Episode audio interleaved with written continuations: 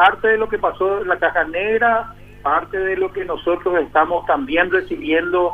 Eh, esto sabes cómo nació Carlos, conmigo por lo menos, ¿verdad?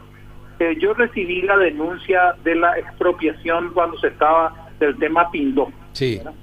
Y bueno, eh, a mí siempre me llamó la atención, mira, yo no estoy en eso, mira que estoy en casi todas las comisiones, pero no estoy en la comisión donde eh, se maneja la expropiación y se maneja la tierra y todas esas cosas. Siempre me llamó la atención que solamente hablamos de los ocupantes y de los derechos que tienen las personas que ocupan una, tierra, ¿verdad?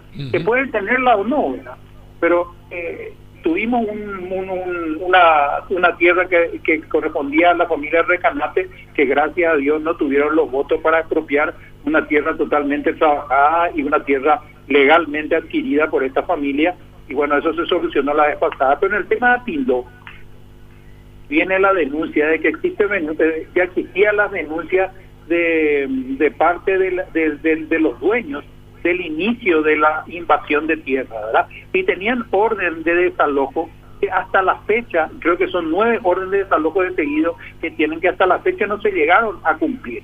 Y por supuesto que esa invasión que empezó en el 2012 en el 2011 en pequeña cantidad, hoy está en aumento y hoy es una pequeña colonia manejada por unos líderes que hasta tienen órdenes de captura y se manejan libremente en la zona, que deforestan, que amenazan, que amedrentan, que, eh, que, eh, que, intoxican el agua o envenenan el agua, que hacen eh, extorsión para que le den alimentos, que le den animales para faenar, que queman vehículos, que queman tractores. Entonces, es siempre ese mismo problema. Y cuando empieza a saltar esto, que ya, ya sonaba como un caso de falsificación de tierra, y, y llegó también esta gente de la agroganadera forestal, le escuché también al abogado Tuma, pero Tuma padre es el que habló, donde habló del problema de la tierra, que son 500 hectáreas en Salto de Guaira otra vez, ¿verdad?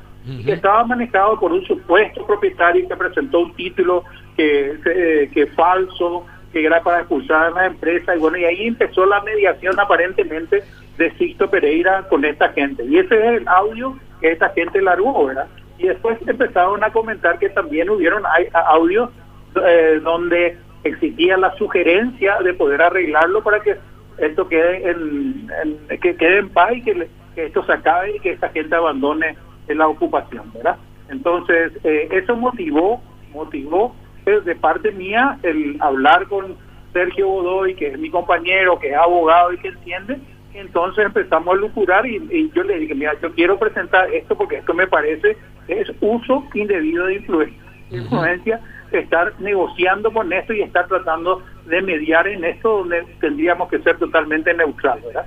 Y eh, me acompañó él sin ningún problema, entonces saqué el Twitter, estoy trabajando con los abogados para hacer el alegato, que probablemente lo voy a presentar en los próximos días, y bueno, y en eso estamos, Carlos, esa es la historia. Ah, esa es la historia. Entonces, ¿y cuándo presentarían, eh, Tony, el pedido de pérdida de investidura para su tratamiento? Mira, depende mucho del, del tiempo, porque acabamos de terminar una extraordinaria, ¿verdad? Yo tengo otras reuniones ahora eh, de comisión y, me es un poquito complicado todo esto. Y eh, aparte no es mi fuerte la parte jurídica, ¿verdad?